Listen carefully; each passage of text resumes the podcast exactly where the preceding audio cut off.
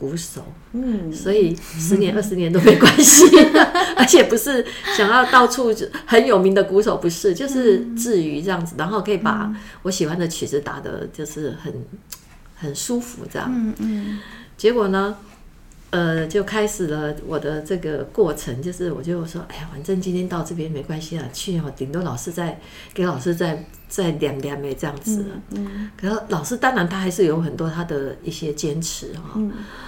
可是呢，就在上上个礼拜我要去上课之前哈，嗯，我前两天我就想说，因为又开学了，所以我就比较没时间练了。嗯。我就帮自己吃了一个安心丸。我就跟嘉玲说：“嗯，我明天要去上课，我要跟我老师讲。他如果要开始对我比较严格一点的时候，就跟他讲说：‘老师，我今年昨天才过七十一岁生日，所以呢，请你可不可以不要那么严格？’ 我就心里在想这件事情，然后我就完全没有去练习他。第二天就很开心的去上课。那结果呢？去上课的时候呢？哎，老师。”我也没有跟他讲什么，可是他那天就觉得说，哎、嗯欸，其实我的基本什么都很 OK 了，可是我现在开始要更细节、内容更丰富的一些方向去做练习，嗯、然后他有有引导我怎么做，嗯、那我就觉得哎、欸、还不错啊，嗯，因为。说实话，有很多压力，其实都是我们先把它扛到前面来，压在自己身上啊。那你如何去释放？早期的时候，我时常会鼓励自己，就是说，譬如说我我绝对是一个压力，对不对？嗯。那我会承受的是百分之两百。嗯。后来我就想说，哦，各位百分之八十就好了。嗯。啊，然后慢慢百分之七十，啊，百分之六十这样子。嗯。我觉得真的有效，是，真的是有效，而且。就是当然了，这个 这个，因为每个人的的碰到的问题不一样，嗯、可是我想我相信处理的方法也会不一样。可是运动绝对是一个释压的一个最好的一个东西，嗯、因为我在我的生活周遭里面的一些朋友，嗯我可以感受到他们开始运动以后的那个压力的释放。嗯，我自己我平常讲我不太清楚，嗯、可是我看周围的朋友确实是如此。嗯哼嗯，我在想是不是就是其实运动的时候是把我们的身体常常有时候是要逼到极限的。嗯，那其实就好像我们常常在瑜伽也好、冥想也好，或者我之前也会教小朋友，因为小朋友有时候他也不知道怎么样释放自己的压力。嗯，你有时候跟他说放松放松，他也不知道什么叫放松。是啊，对，所以我就会跟他们说：你现在把你的拳头握紧，很紧很紧很紧很紧，放掉。嗯，对，然后就哦，这就是松了。嗯，对，就是让你的身体先到一个极致，然后放掉。嗯，就像现在那个建福老师会跟我们说：哦，你先驼背，嗯，再挺起来。嗯，对，就是有时候你从反向去。嗯，对，就是那个比较出来之后，你就知道哦，就是这个。嗯，对啊，建普老师以前时常要我说，哎，你后后他会用那个手，就是碰触我那个。后 后背的那个凹槽的地方，他说你要夹紧这里。我说老师，问题是我根本不知道怎么夹，我夹了半天，我不知道我有没有夹呀？因为因为你没有做过这些东西，你是根本没办法体会嘛。是是。可是呢，我就在上课上到快第四年的时候，有一天我终于可以体会说，哦，原来挺胸起来，然后那个肌肉，那个后背那个肌肉上稍微夹一下的那种感受，我是第一次感受到。所以你看我。那么久了，几十年了，没办法感受到这个。然后早期的时候，时常痛五天呢，因为一个礼拜上一次。嗯、我就跟老师说：“老师，我这么痛痛五天。”老师说：“痛五天不太正常。”他说：“痛个三天正常。”那我也不晓得我为什么多痛了两天呢、啊？可是后来慢慢的，哎，真的，嗯没有那么长时间的痛。痛楚的过程，然后反而变成说，可能是第二天早上起来痛一下就好了，嗯，这样子。所以那些过程其实都是非常有价值的，有，绝对有。因为每次要去上课的时候，凭良心讲，嗯，我早期在上课的时候，因为我们是在礼拜五上午上课，九点多上课，嗯，那我礼拜四回到家往往是晚上十一点，嗯，我根本睡不好，所以第二天上课对我来说很辛苦。嗯，后来就是跟全班同学老师商量说，可以把时段挪后一点。嗯，哎，结果挪后一个小时。嗯，那再加上我这一年来，我礼拜四晚上的课我已经不不去了嘛。嗯，我就有一个比较好的精神状态去做运动。那我发现，其实每次要去之前呢，早期会有点怠惰。嗯，可是呢，最近都不会了，就是哎就去了。然后说凭良心讲，每次在上课的过程哈，有时候老师就是就是。用力的这个这个这个，就是训练你嘛，对不对？嗯、可是你会发现，每次训练完以后，其实那天就很轻松，很舒服，就会变得很舒服。所以呢，到后来会变成不上 TRX，反而会变成哪里不知对那搞不好这又是另外一个压力了。不想到，很怕，很怕没有报到名。对对对。哦，说到这个报名，实在是很夸张的事情。是，也很高兴大家的那个健康概念越来越好了。对对，对，所以重演了那个要抢报名跟抢演唱会的票一样的盛况。对对对。而且我在这个课程里面，我体验到一点，就是说，因为老师的课程白天班很难报名，嗯，他必须要。报名当天的晚上，呃，就是凌晨十十二点，是吧？对，就要在网络上报名了。我们真的没有睡觉，然后请这些年轻的这个 朋友们帮忙一起报。可是后来哈，我我就释怀了一件事情，就是老师还有其他的课程，是我们其实不一定，如果时间允许的话，我们不一定一定要在这个班嘛。嗯、那我们就可以到其他的班，可是因为到其他的班对我们来说就是脱离我们的舒适圈啊，对，对不对？可是后来呢，我我还是用一句话来提醒，就是说我们不一定要从舒适圈跳到恐慌区嘛，嗯，我们就回到重复学习区嘛，嗯，慢慢在学习，是好，然后我就发现说报名对我来讲。根本不是压力了，嗯嗯嗯，所以其实释放压力有很多方法。对，其实最后就是一种接受，看你想要还是对。年轻的时候了，会对遗憾比较有感觉，是求之不得的时候，嗯、你会觉得啊，好像世界末日了，对，好可惜。对，嗯、可是放长来看，你就知道，就好像我们以前，其实我也会给小孩子写那种瓶中信。就是你毕业之后再来看，像我们走过这么长一段路，我们就知道有一些你觉得很糟的事情，你现在担忧的事情，嗯、其实明年来看好像根本不是，根本不是什么。人生很无常，我们如果没办法去掌握说这件事情，我可不可以去做一些努力的时候，其实真的就是暂且把它放下，嗯、它可能会有更好的。就像刚刚兰姐说的。你搞不好我们去上了早上班，又有不同的收获。对，对，对，我们常常讲危机就是转机，其实它是会开出另外一个美丽的花朵。嗯，对，就像我，我前两天在继续做我们那个唇膏，嗯，然后我就发现啊，我的那个椰子油不够吧，我就只好把那个紫草根的油加重一点。嗯，没有想到我做出了。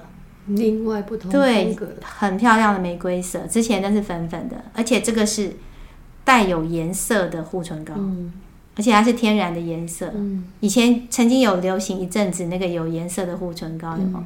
可是那时候用都会觉得好像会残留在嘴唇上，嗯结果我觉得哇，这一款太厉害了，又滋润，然后又有一点颜色，然后又不会一直留在嘴唇上，所以很多那种美好的。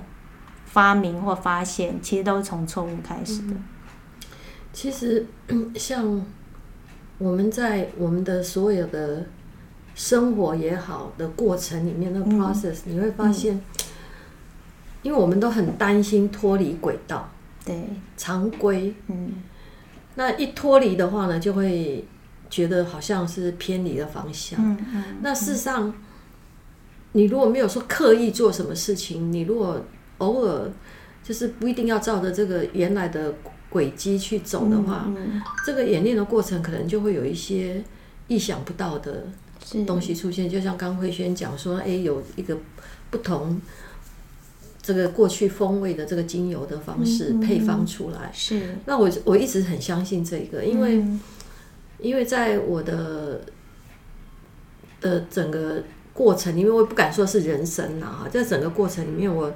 越来越能够体会，就是说，过程里面需要时间，嗯，任何东西你要靠给多一点时间，嗯，给多一点空间，嗯，然后呢，其实很多事情呢，可是这个讲的简单了，你还是你必须要你去，可能自己要去体会。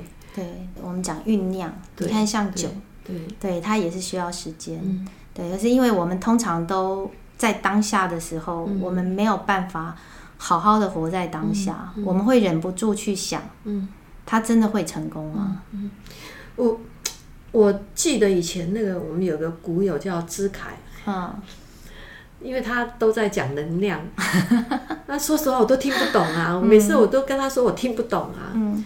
可是后来呢，我我就自己的解读方式啊，就是说，如果今天我是一个刺猬，嗯，其实我旁边就会有很多的刺猬，是。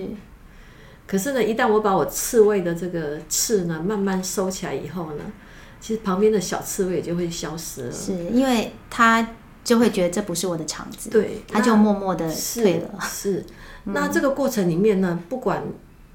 在学生的身上啊，在家人啊，在朋友，其实都可以看到，都可以看到。你的能量够强的时候，你其实可以去影响，不是说你刻意要影响他们，而是你会以你最自在的方式。对对，那别人觉得不自在，没有了。对，别人不自在，他就会去找他自在的。嗯嗯、那这时候你旁边就会是你喜欢的人，嗯、喜欢的事情。嗯，即使碰到一些不如意，就会好像在路上看到，哎。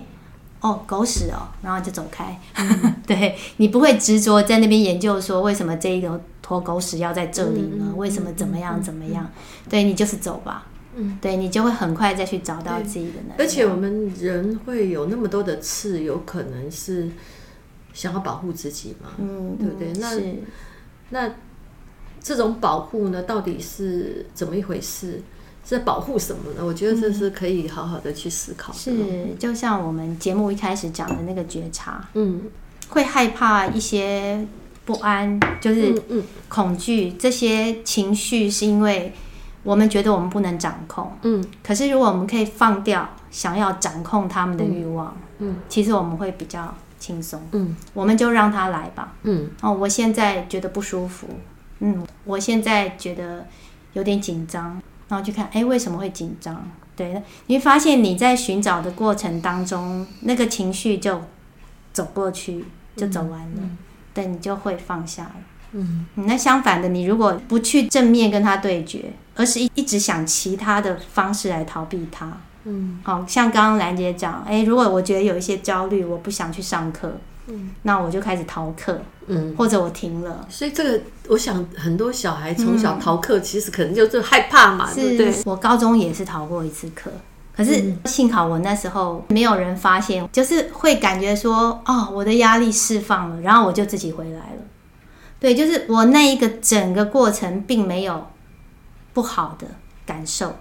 那今天如果一个孩子他做了一个可能大人觉得哇，你逃课很严重的事情，把它放大处理之后，其实孩子那个情绪没有得到疏解，而且他又被烙印上一个不好的记忆的时候，其实他可能就被封死了。嗯。可是往其他路走，嗯，他可能呈现出来就是不喜欢，每次碰到这个点我就想逃，我不知道为什么。可是我可能还是重复去做，所以大人就更生气。嗯、对，就已经跟你讲了，你为什么还是不听？就是没有被接住他的情绪。慧萱在提这件事情，我突然想到，我有一位老师，嗯，是施老师，嗯，然后他去年一百零三岁就当天死去了，嗯，然后他没有真正教过我专业的课程，可是，在因为他是一个幼稚园的园长，嗯，所以我那时候小孩在成长过程，我时常请教他很多事情。嗯，那有一次呢，他就跟我谈，跟我提到一件事情，就是说，那个其实他的孩子哈，从小，他说送到幼稚园去嘛，他就每次在哭啊，嗯，他用台语跟我讲。哎，囡仔哦，去幼稚园哦，啊，一去就哭对无？你，表示讲遐无好耍啊，啊，你就该带回来就好啊。嗯，他就用这样的方式，他是学幼儿教育哦，在在日本啊。嗯，那我那时候就觉得很压抑啊。他他说，伊得该带回来啊，啊，该再送去几次哈。嗯，他要上就给他上啊。是，他说，因为他喜欢，他自然而然会去啊。对。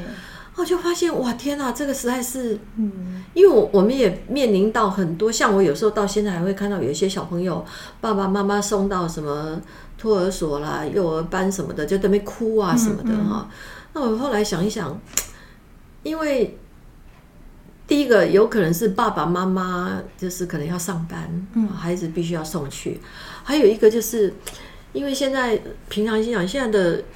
的的学习的，就是小孩子从小的学习的这种状态，嗯，我实在是没办法了解，因为脱离太久了。可是呢，总是可能有人会觉得说，哎，你没有送去就没竞争力什么的。嗯，可是有时候你在想，小孩子那么小，哎，嗯，对不对？那其实他对他影响是很大的。嗯，那我那个老师呢，他其实他的对小朋友的这个概念影响我非常多。嗯。我我所以，我到后来还是非常就是谢谢他，就是说他总是用一个很缓和的方式，嗯，不要紧，嗯，不要紧，嗯，我觉得这不要紧讲起来简单了，嗯，可是要做真的很难了。是，那你的父母亲有没有办法？对，其实我在想，他说这个不要紧的时候，他他其实也担负了很多很很大的责任啊，是啊，嗯，另外一个方面就是。其实学校体系就要来深思，你有没有办法制造一个诱因，让孩子喜欢来学习？嗯，对，我我们前几题聊到纽西兰有聊到嘛，他们一到学校就是去爬树的，多开心啊！对，所有孩子都在外面，每一棵树上都有小孩。对，这样子他怎么会不喜欢去学校呢？我曾经也碰过一个很聪明的孩子，那他因为他是因为不喜欢被规范。可是你知道，团体生活里面，它必然有一些现在必须要要求你去做到你没办法随心所欲的事情。嗯嗯、可是那时候我我也是跟爸爸商量好，就是好，他如果没办法做到，那没关系，你你不想要遵守规范，那你就不能在团体里面，对，因为你会对团体造成影响。然后我就会请爸爸把他带回去，然后我们就真的很认真的跟他讨论这件事情。那爸爸我。我也非常佩服他爸爸，他爸爸就是说，当然我一开始听我会有一点刺耳，因为我还毕竟还是学校的老师。嗯嗯嗯、然后爸爸就说，嗯，不是每一个孩子都适合团体生活。我一刚开始我我是会对这句话打一个问号，我会觉得每个孩子都在团体里面学一些群性，如何跟别人合作。嗯嗯嗯嗯、对，可是我后来就觉得这个爸爸太有智慧了，因为他从头到尾都跟我配合的很好。嗯。他他这句话讲下去，其实就是不想孩子有一个任性的退路。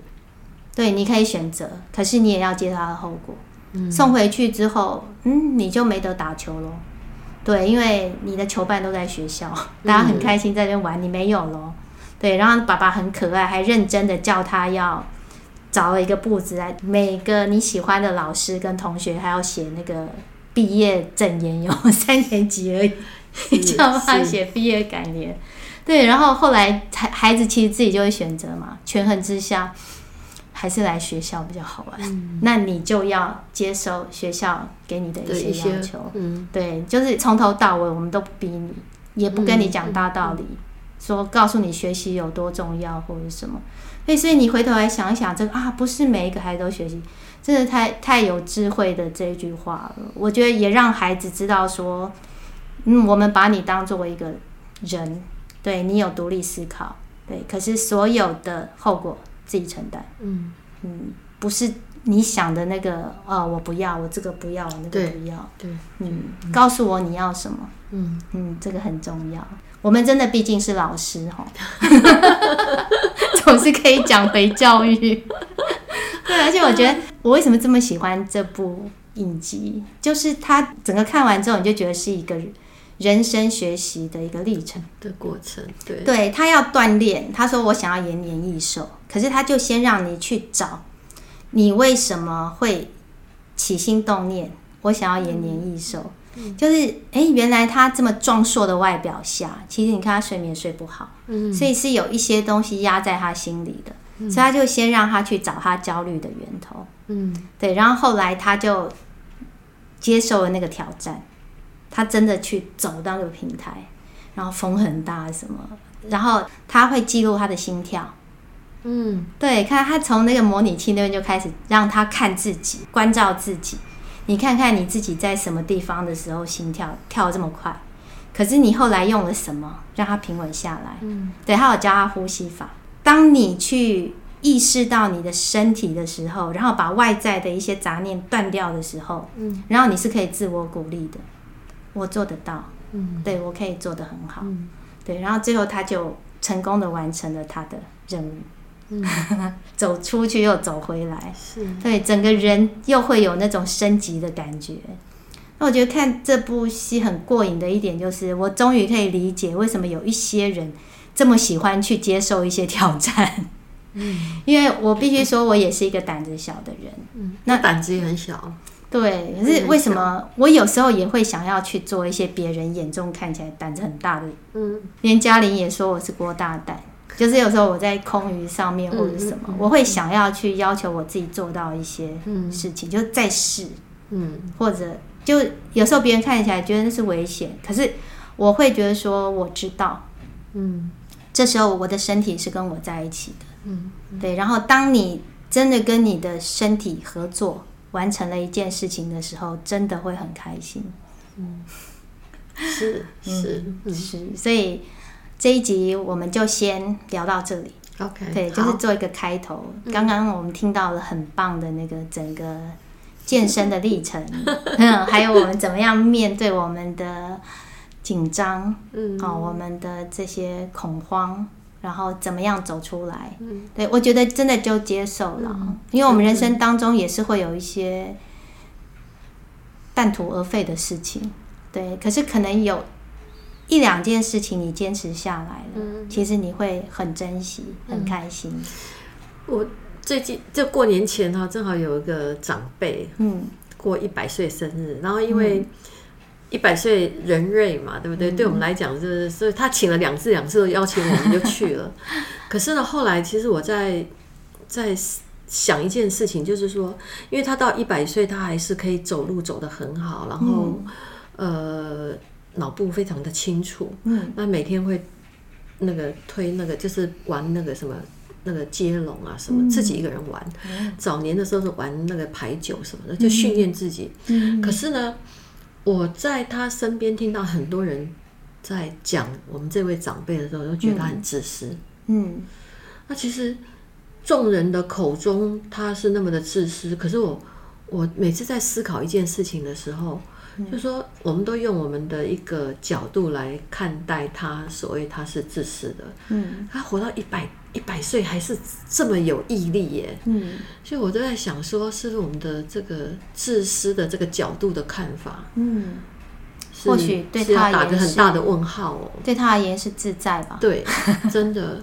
所以他搞不好我们看到的，嗯，这个这个美港那么多，对不对？可是对他来讲。不想当模范生了，是，嗯，管他的，对，而且真的是周遭所有人都这样讲哎，嗯、可是他就是，你看他就是很自在啊，然后一百多岁了还能，嗯、说不出来，真的是真的。我现在常觉得，有时候你如果有什么感觉，你就试着说出来沟通，嗯，对，可能对方只是不知道说你是这样想。结果他活得很自在，你活得很痛苦。没错，嗯，就大家好好的沟通吧。对，就是很可能就是我们没办法把自己的一个价值观强压在别人的身上。对，对，就是人都不一样了。嗯，对，你今天想不想接受他的这个行为，嗯，其实你也有自主权。嗯，对你，你也不用说接受了之后，然后一直在那边摸摸，其实自己痛苦。嗯。对，你也可以不要接受，嗯，嗯，对，那后果呢？是不是你要的？对，如果你今天还是选择说你接受了，因为你不想去打破这个关系，嗯，你也是有需求，嗯。嗯，没错，嗯，这个我觉得就是还是会随着你的年龄越来越年长，嗯，那时间多了嘛，那你自己的体验会不一样，所以其实这也不能太急。是慢慢来，对，还是要慢慢来的。嗯，你只能说他旁边的人都很好，嗯，他才能这么 自在。是啊，是好，我们祝福我们身边的长者们，嗯，好，都可以活得很自在、很开心。旁边的晚辈们，好，你们也不用那么苦，是 对，要迈向这个快乐之路，就是把自己过好一点。嗯嗯，很重要。是是，好，那我们休息一下，等一下再接着来谈下面的主题。好，谢谢兰姐，不客气，不客气，拜拜，拜拜。